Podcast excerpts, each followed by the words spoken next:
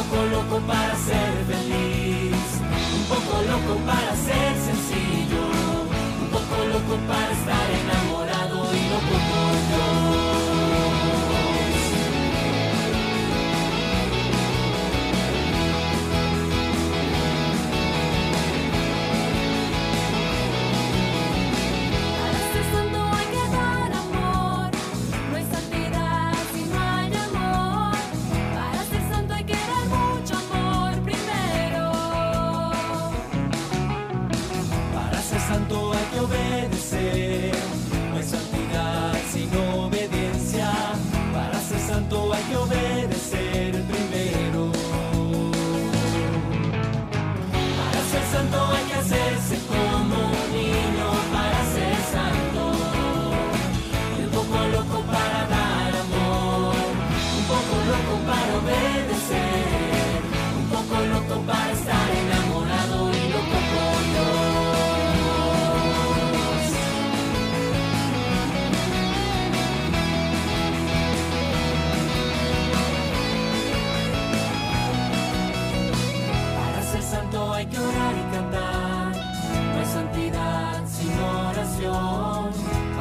santo hay que orar y cantar primero.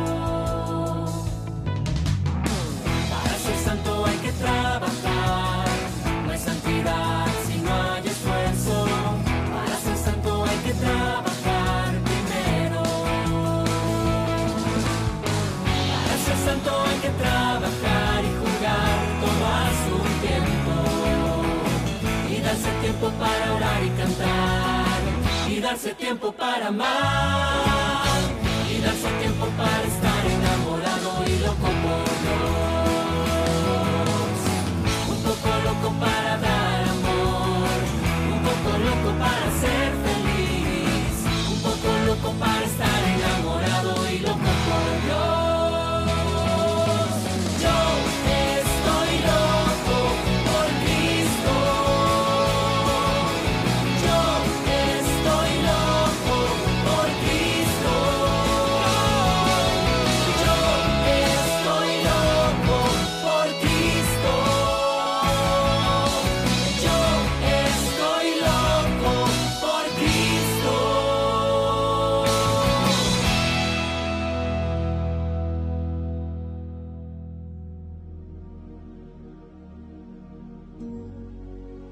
Qué alegría estar aquí nuevamente con ustedes, comunicarnos, conectarnos para tener un espacio más para darle gloria a Dios, para compartir la vida y de esa manera también nosotros aprender juntos.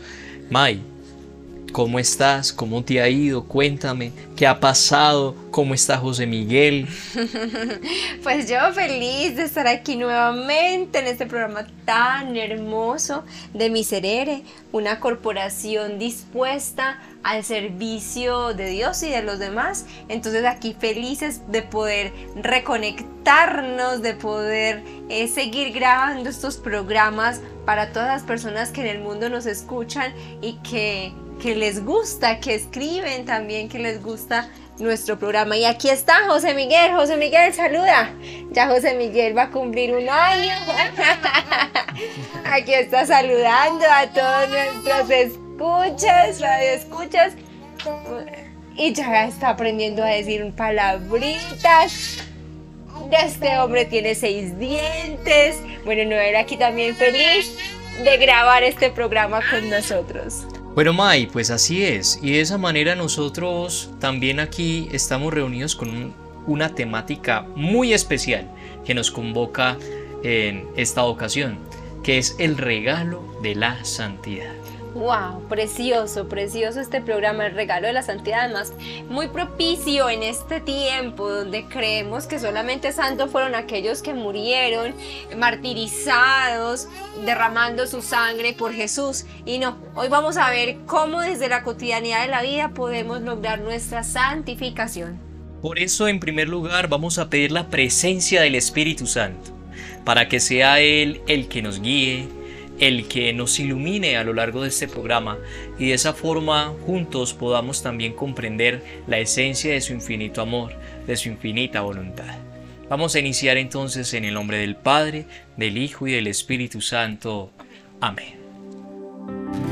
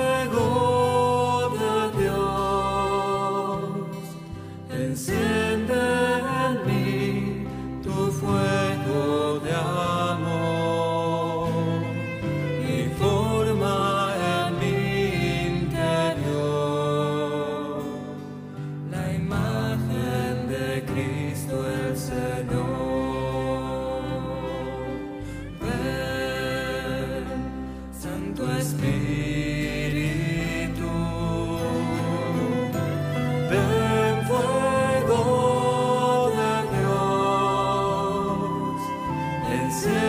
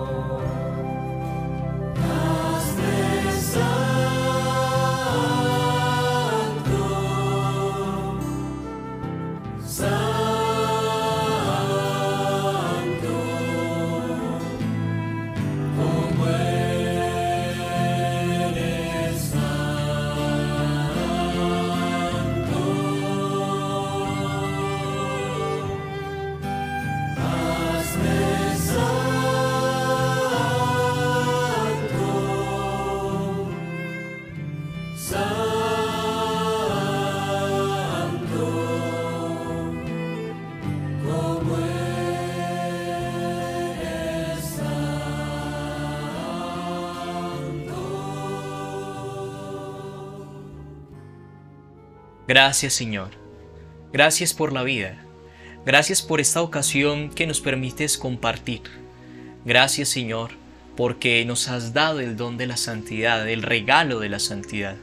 Gracias Señor porque nos ayudas a comprender que la vida es más que una superficialidad del día a día, sino que se traduce en una muestra que es significante de amor.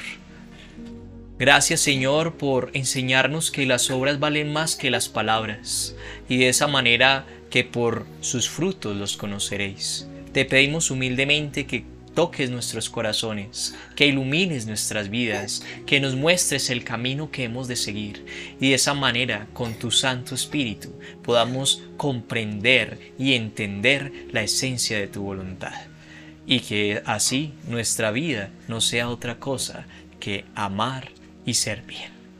Espíritu Santo, fuente de luz divina. Ilumínanos y santifícanos. Espíritu Santo, fuente de luz divina. Ilumínanos y santifícanos. Espíritu Santo, fuente de luz divina. Ilumínanos y santifícanos. Amén. Amén. Muy bien, Mai, en este momento entonces vamos a, a tratar acerca de la frase de vida. Esa frase de vida que nos da siempre la introducción para nuestros programas y que también nos motiva a reflexionar, a meditar y también a cuestionarnos, a preguntar y contrapreguntar. En esta ocasión la frase es de una santa que es muy conocida porque es doctora de la iglesia, pero también por ser tan niña y que en medio de su infancia, en medio de su juventud, ella logró reconocer esa acción de Dios en su vida y es Santa Teresita de Lisieux, también conocida como Santa Teresita del Niño Jesús, una monjita francesa. Entonces ella tenía una un libro muy lindo que recomendamos, en otras ocasiones lo hemos dicho, pero también lo reafirmamos, de que es importantísimo leer este libro antes de morir, después de la Sagrada Escritura y el Catecismo de la Iglesia, y es Historia de un alma. En este libro de Historia de un alma, ella empieza a narrar ese camino de paso a paso de la vida hacia Dios y cómo ese camino es de forma sencilla, de forma concreta. Por esa razón tenemos nosotros esa frase que ha sido atribuida a ella y es que la santidad no consiste en hacer cosas extraordinarias, sino en vivir extraordinariamente lo ordinario. Repito, la santidad no consiste en hacer cosas extraordinarias, sino en vivir extraordinariamente lo ordinario. ¿Qué consideras acerca de esta frase, Mai? ¿Qué se te viene a la mente, al corazón?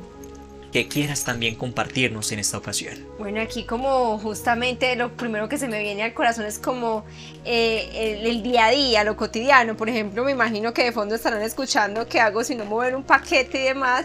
Y es porque precisamente aquí mientras que grabamos el programa, eh, le estaba dando algo de comer a José Miguel y me regó un poquito eh, aquí. Entonces, en, ese orden de ideas, pues en lo ordinario de la vida, en lo cotidiano, uno yo creo que debe aprender a ver también como lo positivo, porque yo podría en estos momentos haber regañado a José Miguel porque regó eso, eh, ese líquido sobre esta superficie, pero no, pues o sea, simplemente es, es un bebé, está aprendiendo, está curioseando, como diríamos acá, pero de eso se trata, justamente en cómo cada día, en cada acción, en cada oportunidad, pues nosotros podemos dar el paso a la oración.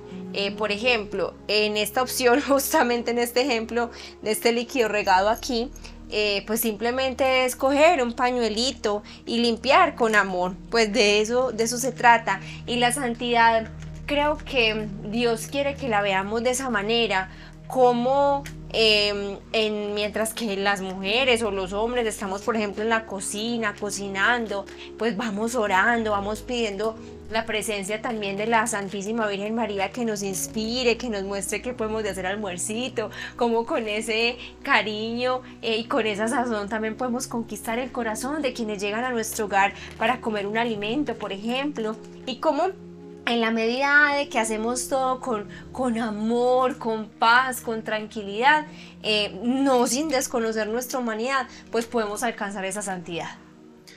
Así es, May. Y es por esa misma razón que eh, esta frase también está muy ligada a una que decía San Juan Bosco, el santo de la juventud.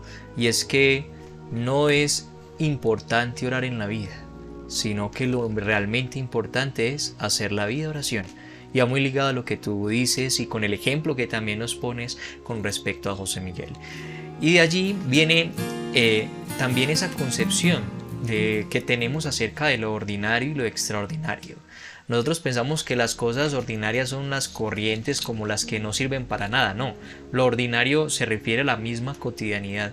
Y a veces consideramos que una persona es muy virtuosa, muy santa, porque hace grandes prodigios y milagros. Pero debemos de recordar lo que dice la Sagrada Escritura, y es que no todo el que diga Señor, Señor entrará en el reino de los cielos, sino aquel que siga la voluntad de mi Padre. Y la voluntad del Padre se resume en el amor. El Señor, ¿tú crees que nos va a preguntar cuántos milagros hicimos? No, no creo. Pues, ¿Cuán- ¿Cuánto rezamos? No, no, no creo tampoco. Yo creo que la gran pregunta es cuánto amamos. Esa es la gran pregunta. Y en esa esencia del amor es sobre lo que se basa la santidad. Por eso nos vamos para la siguiente sección donde tenemos que abrir nuestro Corazón.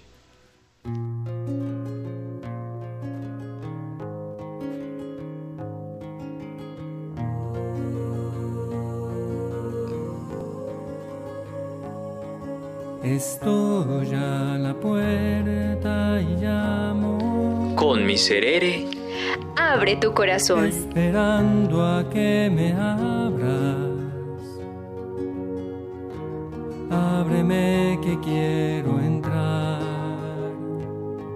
que estoy a la puerta y llamo.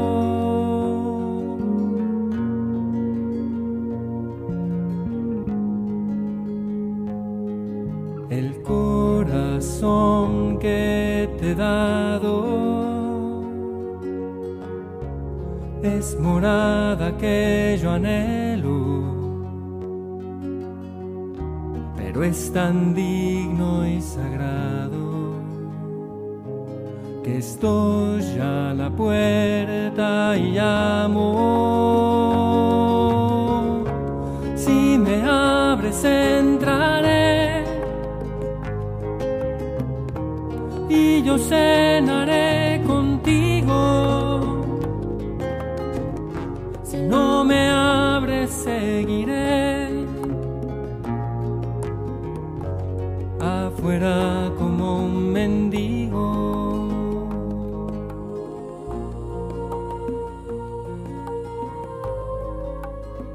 Con miserere, Abre tu corazón.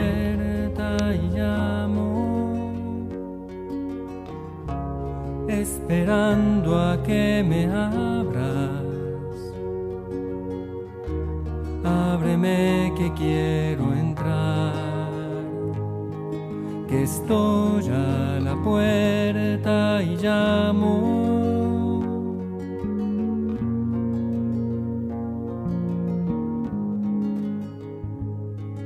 el corazón que te he dado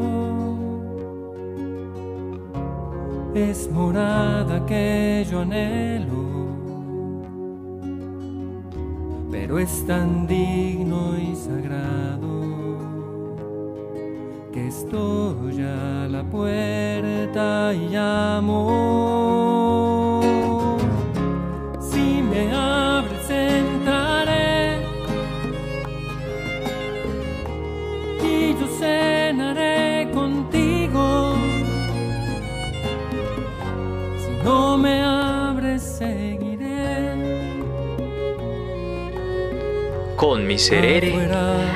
Abre tu corazón. llamando, llamando, llamando, llamando.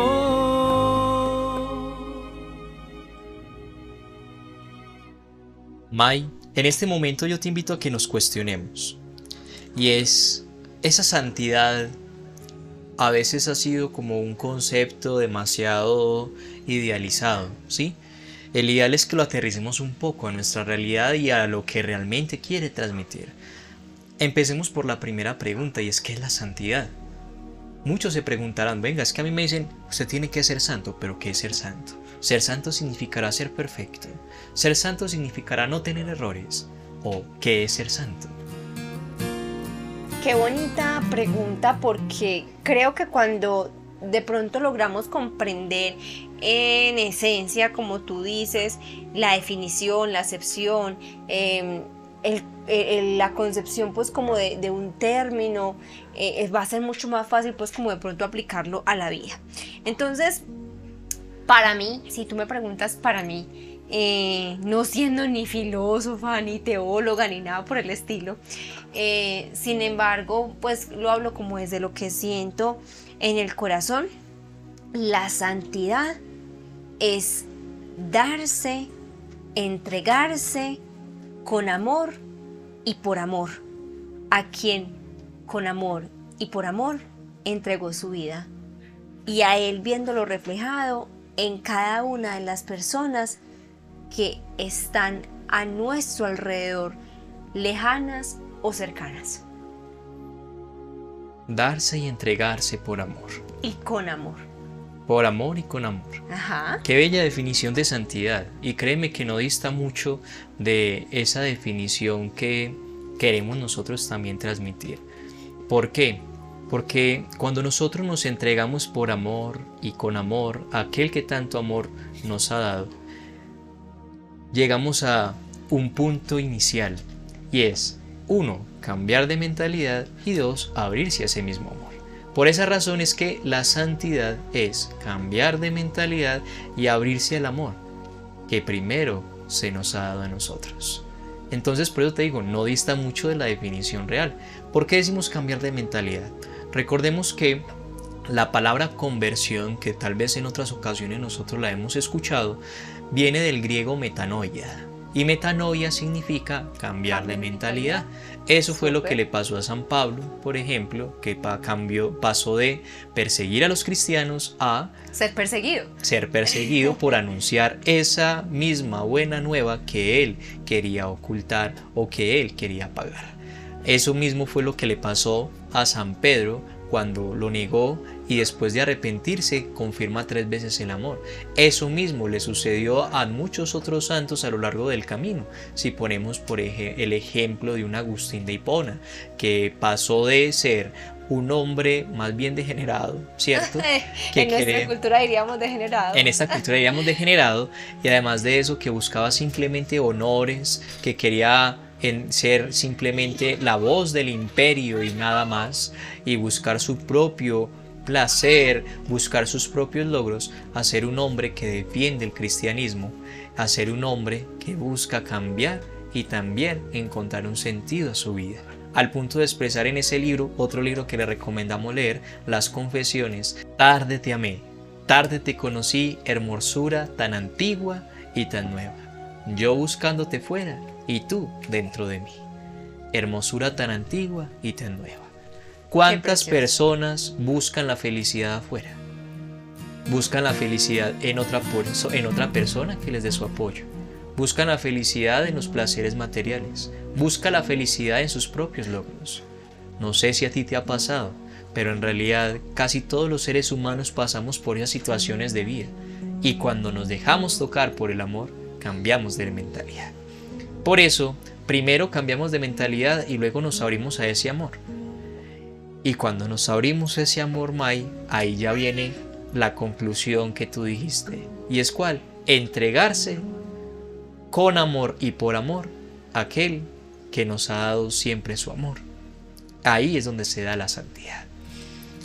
Por eso, entonces nosotros podríamos decir que la santidad es para todos, Mai. ¿O tú qué crees?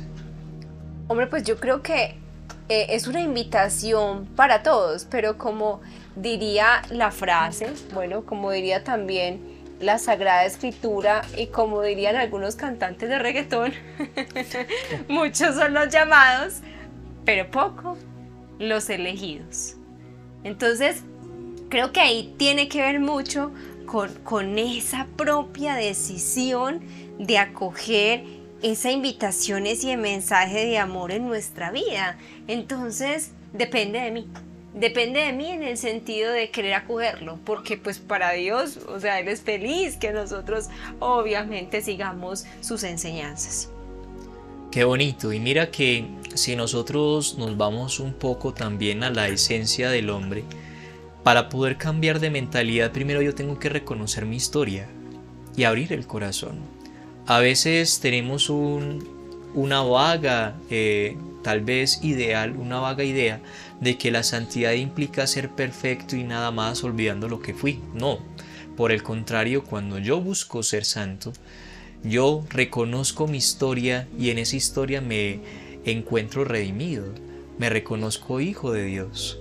A veces, ¿cuántas personas han tenido heridas porque su papá o su mamá las abandonó, May? ¿Cuántas personas sufrieron heridas por violencia y se quedaron en ella? ¿Cuántos tuvieron abuso sexual y tal vez no saben cómo perdonarlo ni cómo solucionarlo? Solamente en el momento en el que se abre el corazón al amor, puedo cambiar esa mentalidad y creer que yo soy el culpable, creer que me tengo que quedar en esa historia, sino que me dejo resignificar por el amor. ¿O tú qué consideras? Claro, efectivamente. E insisto que tiene mucho que ver con mi propia elección. Te voy a poner el ejemplo así de, de- de- claro, de básico.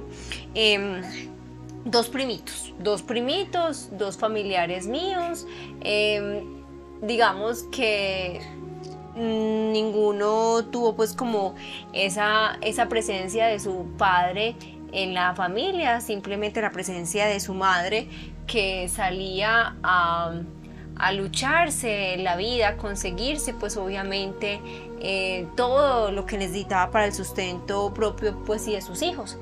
Eh, uno de estos, de estos primos pues hombre, eh, vio que eh, el trabajo era un asunto eh, más que obligatorio, necesario. Entonces puso, se puso a trabajar y buscó pues opciones también para poder ayudar a su madre, ¿cierto?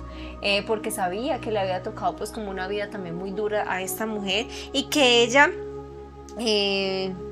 pues digamos, en su conocimiento, desconocimiento, tristeza, depresión, lo que haya sido, pues también se refugiaba un poco en el alcohol. Entonces, este, este primo conocía pues y veía pues como esta realidad y tomó esa lección, trabajar para poder ayudar a su madre y también acompañarla quizá en su dolor.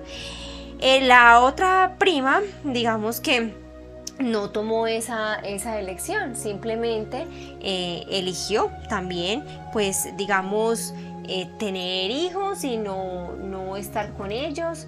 Eh, eligió, por ejemplo, eh, también dedicarse al tema del alcoholismo y se dedicó quizá a, a desaprovechar un poco ese regalo de la vida que, el Señor le, le, brindó.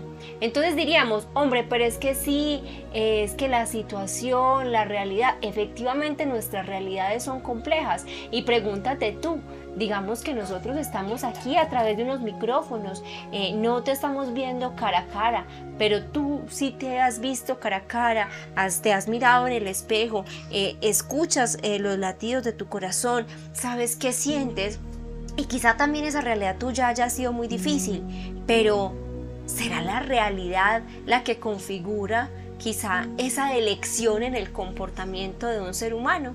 Pues claro, existen serias implicaciones eh, de ese contexto, ese referente que, que, tuvimos de aquí hacia atrás, y lo hablamos como desde la psicología, desde la comunicación, como le conocemos marco de referencia, pero va en esa decisión, va en pedir también ese auxilio divino y es, Señor, ilumíname, Señor, acompáñame, eh, sé que estoy pasando por esta noche oscura, pero tú eres la luz en medio de la oscuridad. Entonces, miren que fue la misma vivencia, el mismo contexto, la misma situación, dos personas eh, que vivieron esa misma realidad, pero cada uno tomó una elección distinta.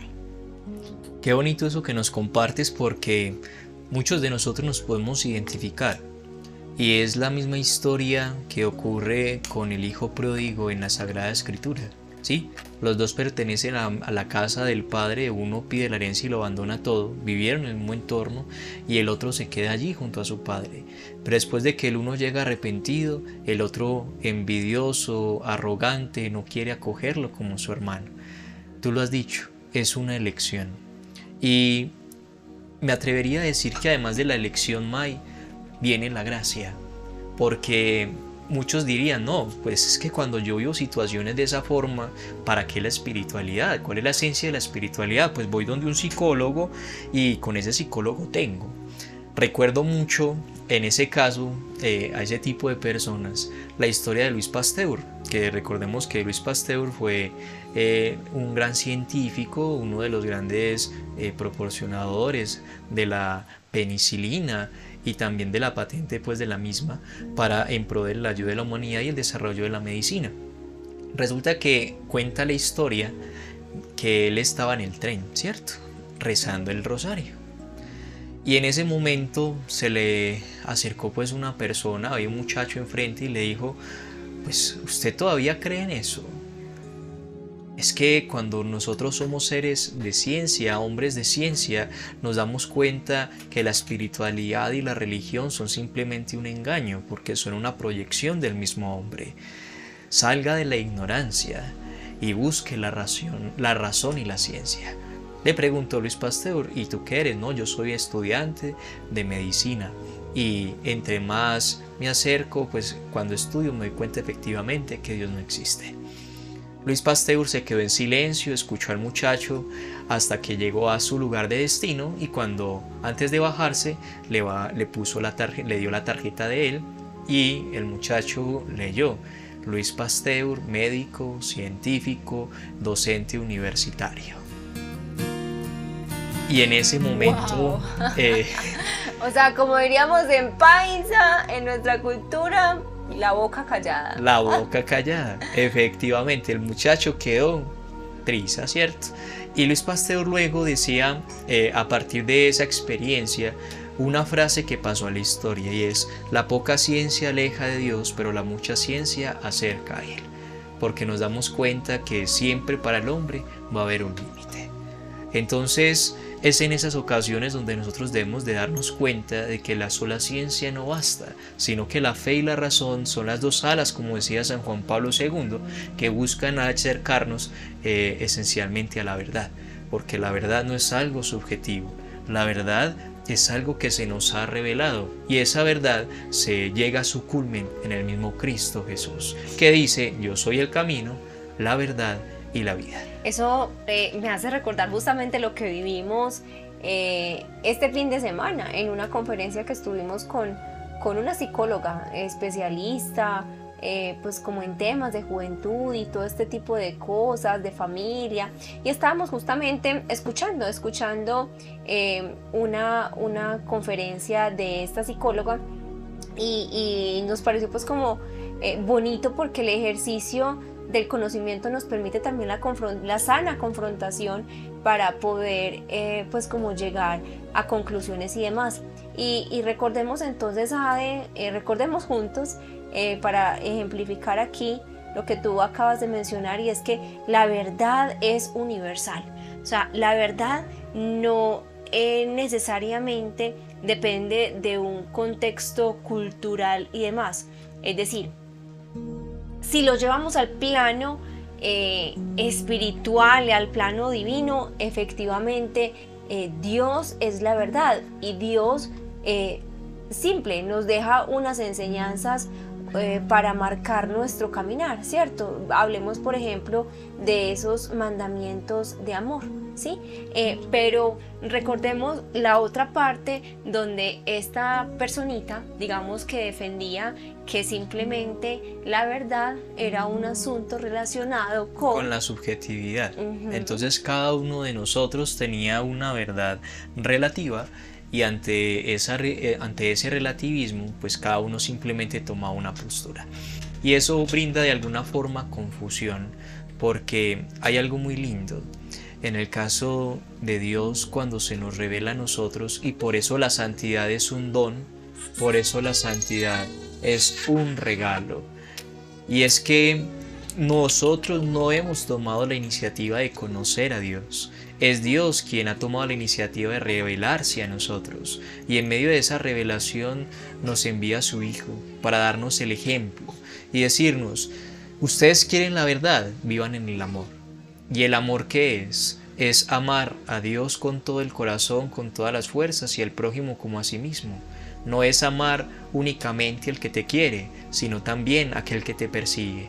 Es orar por los que te odian. Es amar con mayor incluso parresía, con mayor valentía, con mayor valor a aquellos que te han hecho daño, a aquellos que te han herido, al punto de la misma cruz. Y ese ejemplo lo vemos muy lindo porque si nosotros nos ponemos a intentar hacer un análisis a- sobre la muerte, digamos, pongamos de las dos grandes religiones, una que es el cristianismo, judeocristianismo, y en el otro lado vemos, por ejemplo, el budismo. La muerte de Buda y la de Cristo tienen unas características muy particulares, May. En el caso de Cristo, Él muere en la cruz, Sí. con los brazos abiertos, completamente desnudo, entregándolo todo. Eso se llama una forma, eh, si lo hablamos desde la física, cuando hay dos tipos de fuerzas. Una fuerza que se llama la fuerza centrífuga, que es la que lleva hacia adentro, Sí. y otra que se llama la fuerza centrípeta, que es la que me mueve hacia afuera. Sí. En el caso de Jesús, hay una fuerza netamente centrípeta, lo dona todo, lo entrega todo. En el caso del budismo, vemos el caso contrario. Buda o Siddhartha Gautama, también conocido, se aleja para intentar alcanzar la iluminación, el nirvana, lo que un hombre realmente puede ser según el, el budismo. Y él se pone en posición de flor de loto, que es una posición netamente centrífuga.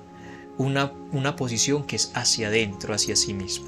En el caso de Cristo, Él lo entrega todo, lo dona todo. En el caso del budismo, yo lo guardo todo porque yo soy el que me ilumina, yo soy el que crezco. Y los demás han de seguir ese ejemplo mío de iluminación. Entonces, al comprender esa esencia, nos damos cuenta que a nosotros Jesús nos enseña a entregarnos, a donarnos plenamente. Y para poder hacer eso, tenemos que cambiar de mentalidad, tenemos que abrir el corazón. Porque ahí es donde está qué? La santidad. Mira, qué bonito es lo que, acabas de mencionar con respecto al budismo, pues y obviamente respetamos profundamente la religión que profeses y, y tus creencias y demás, solamente que pues obviamente nosotros también hablamos quizá desde nuestra eh, posición, concepción, creencia y fe que vivimos, ¿cierto? Em, y en ese, en, ese, en ese sentido, mira que definitivamente el egoísmo no cabe en la historia de Jesús.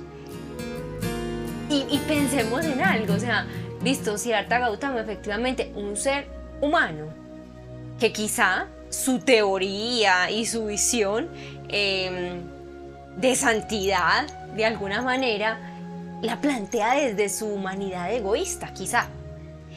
Mientras que Jesús, eh, siendo hombre y también divinidad, pues nos enseña por el contrario a vencer ese egoísmo.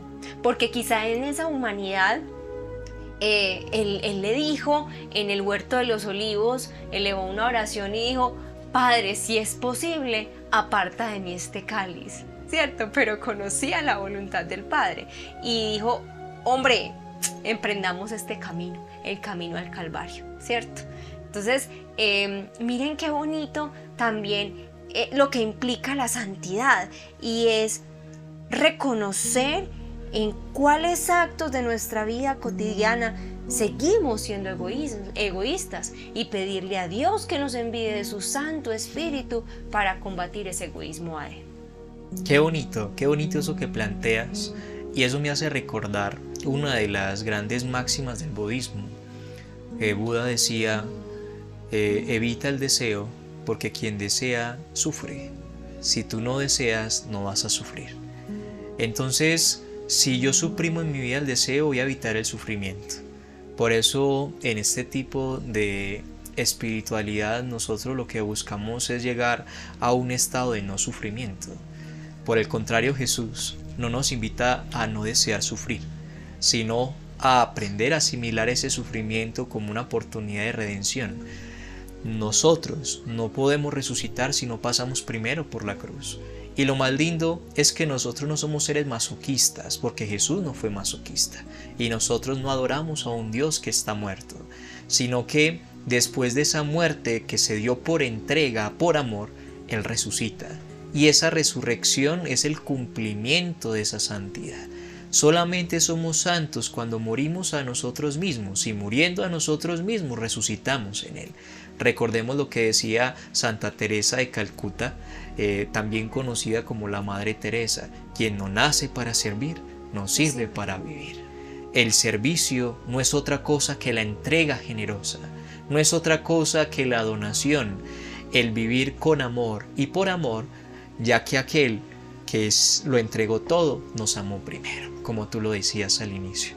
Qué bonito eso de ser santo, ¿cierto? El reconocerlo como algo ordinario de nuestra vida, como ese regalo. Y ahora la pregunta, ¿por qué ser santo, May? Ve, mira, yo creo que. Creo no, pues o sea, siento como, como esa plena seguridad para decirlo y es que, ¿para qué ser santo? No, primero, ¿por qué? ¿Por qué? Y después, ¿para qué? Sí, Hombre, ¿por qué? Porque es, es esa invitación que nos hace directamente Dios, porque es que Él sabe cuál es el camino. Y el camino es el amor. Es, es el mismo. Entonces, ¿por qué? Porque yo quiero recorrer ese camino de amor. porque yo quiero recorrer ese camino de amor, efectivamente. Y hay que tener en cuenta que ese camino de amor muchas veces se puede ver duro. A veces nos podemos sentir cansados. A veces podemos sentir que ya no nos da las fuerzas, pero ahí nos invita también a recordar la palabra. Mirad, venid a mí los que estáis cansados y agobiados, porque mi yugo es suave y mi carga es ligera. ¿Sí? Y el yugo, si nos hablamos no solamente se refiere tal vez en el área de la agricultura a, es- a ese palo grande que se le pone encima a los bueyes para quedar en la tierra, no, sino que el yugo, si lo vemos desde la perspectiva judeocristiana, es la ley. Entonces la ley del Señor, que es el yugo, es un yugo suave, porque no es otra cosa que el amor. Y allí viene algo muy lindo, ¿por qué ser santos? Tú lo has dicho. ¿Por qué? ¿Por qué ser santos? Porque vamos a recorrer ese camino de amor. Y ese camino de amor es una invitación que Él ya nos ha hecho. Lo vemos en Mateo 5:48. Sed perfectos como vuestro Padre Celestial Es es, perfecto. perfecto. Es decir, imitar. Y recordemos ahí que Jesucristo vino para dos cosas. Para liberarnos y salvarnos, pero también para darnos ejemplo. ¿Darnos ejemplo de qué? De cómo amamos. ¿Darnos ejemplo de qué? De cómo seguir la voluntad del Padre. Darnos ejemplo de cómo vivir ese camino de amor. Es que me río, Ade, porque me hiciste recordar cuando dice eh, Dios vino, Jesús vino para dos cosas. Recordé un chiste, pues es como un poco. Yo soy súper mala para los chistes, pues eso sí lo reconozco. Pero imagínate que llega la, la mamá y, y le dice a, a su hijo que su hijo se llama Jesús y le dice Jesús, Jesús, hágame un favor muy grande, vaya, cómpreme por favor a la revueltería, a la frutería, eh, un kilo de papas, es tan amable que lo necesito para para hacer el almuercito. Entonces el niño sale, obviamente obediente, haciéndole caso a su mamá, hacerle el mandado a la mamá a comprar el kilo de papas. ¿Y cómo te parece? Justamente el niño compra el kilo de papas y pasa por toda la parroquia de su barrio y en esas el, el sacerdote estaba dando la homilía y dice, bueno hermanos míos, y yo les pregunto a ustedes, ¿para qué ha venido Jesús en estos momentos? ¿Para qué ha venido Jesús? Entonces el niño alza el kilo de papas y dice, para comprar un kilo de papas, porque él también se llamaba Jesús. Entonces efectivamente Jesús no vino a comprar eh, un kilo de papas. Él lo que vino fue a enamorar millones y millones de almas eh, sedientas de su amor, pero que a veces simplemente damos la espalda, nos ensimismamos y nos apartamos de Él. ¿Sí? Ahí recuerdo una expresión que un sacerdote me decía en una confesión. Bueno, yo le decía que yo le pedía mucho que, a Dios que no se alejara de mí. Me decía, permíteme, te hago esa corrección. Dios no se aleja de ti, no quiere alejarse de ti. Yo creo que la petición, eh, Mayri, sería que jamás tú te alejes de Él. Qué bonito. Sí, porque ahí está la libertad. Esa libertad que mencionabas ahorita, donde nosotros podemos decirle a Él simplemente no, no quiero. Y de hecho por eso se habla de dos tipos de redención. Creo que en otra ocasión la hemos mencionado, pero Sí. vale la pena también como recordarlo rápidamente. Y es esa redención objetiva y la subjetiva. La redención objetiva donde Jesús muere por todos los hombres. Y la subjetiva donde no todos lo acogen. Entonces, aunque Él murió por todos, solo muchos le dicen sí. Entonces la, la salvación está en tus manos, está en nuestras manos. Te invitamos en este momento a que cierres tus ojos si puedes. Te invitamos a que abras también tu corazón y le entregues al Señor esos momentos de vulnerabilidad, esos momentos en los que has sentido que tu vida ha perdido el sentido, esos momentos en los que has creído que no hay una salida, aquellos instantes cuando había una quiebra económica, cuando había una flaqueza en la salud, cuando de pronto ha muerto algún pariente, algún ser amado, y tal vez a partir de ese momento nuestra vida perdió la razón de ser. Te invitamos a que pienses en aquella herida, tal vez si te abusaron sexualmente cuando eras niño o niña, si no solamente fue sexualmente, sino que tal vez fue a través de las palabras o psicológicamente. Tal vez si te pusiste un listón demasiado alto y querías ser una persona perfecta. en aquellos momentos en los cuales has sentido que tu vida se ha abrumado. Tal vez si tuviste un padre alcohólico, eh, una madre que te abandonó cuando estabas pequeño y después te refugiaste en la drogadicción, en el alcoholismo. En esos momentos te invitamos a que abras tu corazón y que reconozcas que no estás solo porque el Señor te mueve. El Señor quiere que salgas de esa situación. El Señor quiere pasar por tu vida. Él quiere sanarte porque Él tiene misericordia. Entrégale en este momento a Él esos momentos tristes y pídele que pase por tu vida con su Santo Espíritu. Que pase Él llenando aquello que está vacío. Que pase Él llenando aquello que tú no puedes llenar. Porque a veces has tenido la voluntad, pero tal vez te has olvidado de que es la gracia la que te sostiene. Pídele al Señor ese regalo de la santidad, de poder amar, de poder perdonar, de poder entregarse sinceramente, con un corazón contrito, con un corazón humillado, con un corazón que confía y que sabe en ese momento cuál es su semblante, cuál es su escudo, su fortaleza. En un instante de silencio, entrégale esos momentos dolorosos a Él. Pídele que sane tu vida, que pase por tu vida. Y de esa manera te has de dar cuenta que el ser santo tiene la razón de ser en Él. No es una cosa inalcanzable.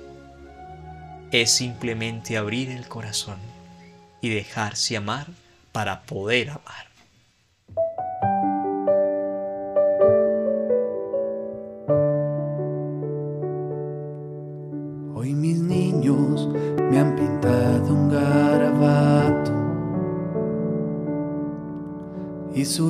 Lienzo es el más simple papel. Convertir en obra de arte un par de trazos inspirados en princesas y un gran rey. Sus dibujos son un raro paraíso, una sopa de mil formas y color. A su ropa no les caben otras manchas, son algunos ingredientes del amor. Yo quisiera ser un santo para amarte, ejemplo para canonización. Pero sabes que soy como un garabato. Quiero amarte en mi pobre imperfección.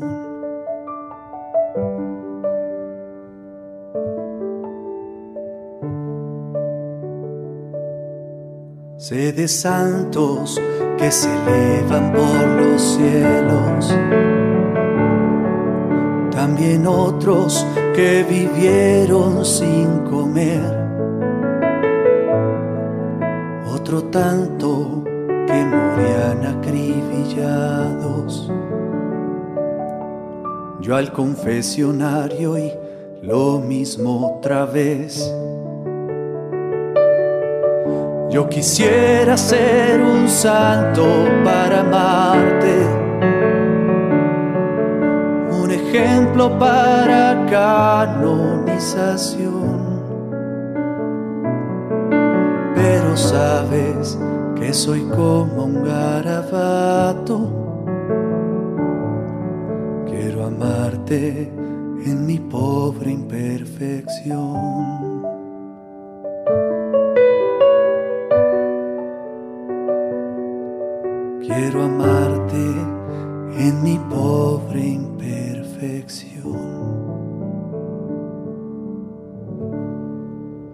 Cuando nosotros, Ade, decimos sí, elegimos hacer este tipo de podcast, de programas, es, es muy bonito porque nuestro propósito es precisamente orar y trabajar por, por las familias del mundo entero, por las parejas, eh, porque también pues partimos de nuestra realidad de vida y bueno, creo que poco a poco les hemos, les hemos ido compartiendo sobre nuestra eh, situación y, bueno, por qué elegimos hacer esto, pero cuando decimos sí hacer estos programas es porque ustedes creerían que, que bueno, sí, efectivamente son muchas personas a las que llegamos y, y escuchan estos mensajes y, y dice que les gusta el programa de Miserere eh, y cuando en algún momento no lo hemos eh, sacado, pues bueno, escriben qué pasa con el programa. Pero miren, efectivamente ese mensaje les llega a ustedes, pero primero nos llega a nosotros, porque nosotros simplemente hemos, le hemos dicho al Señor que queremos ser sus herramientas, como diría un santo, sus burritos, ¿cierto? Sus burritos. Solamente queremos ser esos instrumentos, eh, así pecadores como somos, así eh, frágiles, así tan humanos como ustedes. Pero créanos que cada vez que hacemos un programa de estos, eh, la vida eh, se vuelve reflexión, la vida se vuelve oración y nos damos cuenta que solamente el amor de Dios nos sostiene, que solamente el amor de Dios nos fortalece, que solamente el amor de Dios nos permite, nos invita y nos regala de sí para poder alcanzar la santidad. No esperemos la salvación cuando partamos al encuentro con Jesús. La salvación desde ya está dada y estamos invitados a acogerla. May, gracias por ese cierre tan hermoso. Y allí quisiera también acotar con una última cosa. Y es que recordemos que santidad viene del latín sacer, que sacer significa sagrado o separado. Cuando una persona toma la decisión de vivir este instante de santidad, de intentar acoger ese proceso de santidad en su vida, ese camino, es separado, porque son pocos los que toman la decisión de acoger la aventura del amor, ya que amar duele. Amar implica cruz, amar implica morir a sí mismo para dejar que Dios renazca en nosotros, con nosotros y a través de nosotros. Simplemente abramos el corazón y de esa manera comprenderemos que ser santos realmente es una invitación donde Jesús nos lo da todo y no nos quita absolutamente nada. Y yo creo que entre más estudiamos Mai, nos damos cuenta que Dios, más que existir, es desde siempre. Es. Juan, ¿quién es? Cuando pregunta quién es, qué bonito. Dios no existe, Dios es, como nos lo, has explicado y quizá profundizaremos un poquito de esto más adelante, pero a todos ustedes agradecerles su presencia, su presencia eh, desde cualquier parte del mundo, su presencia desde la actividad que estés realizando mientras escuchas este programa, agradecerles sus oraciones, agradecerles sus bonitos comentarios, agradecerles que... que ustedes eh, también nos motiven, aún sin conocerlos, cara a cara, a seguir eh, construyendo estos mensajes de amor. Les pedimos, por favor, nos encomienden en sus oraciones, porque recuerden que estamos en la eh, construcción todos los días de esta corporación que, como su eslogan lo dice, ser más para servir con amor. Por eso estamos luchando y por eso también te invitamos a ti a hacer más para servir con amor. Dios los bendiga, muchas gracias, hasta la próxima.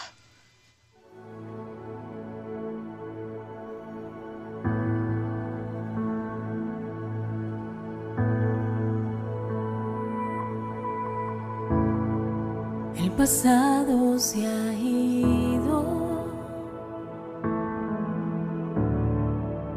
futuro es incierto.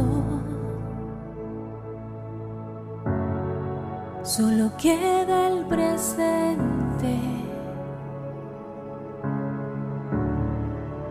Hay que seguir viviendo.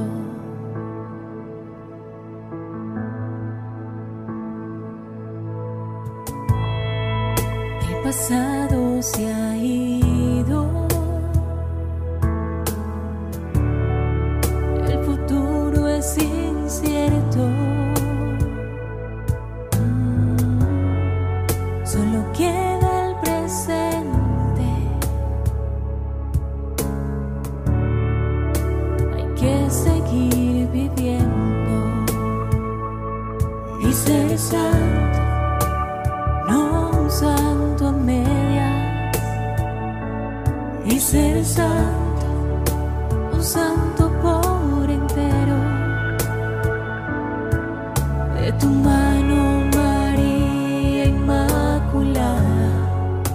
será.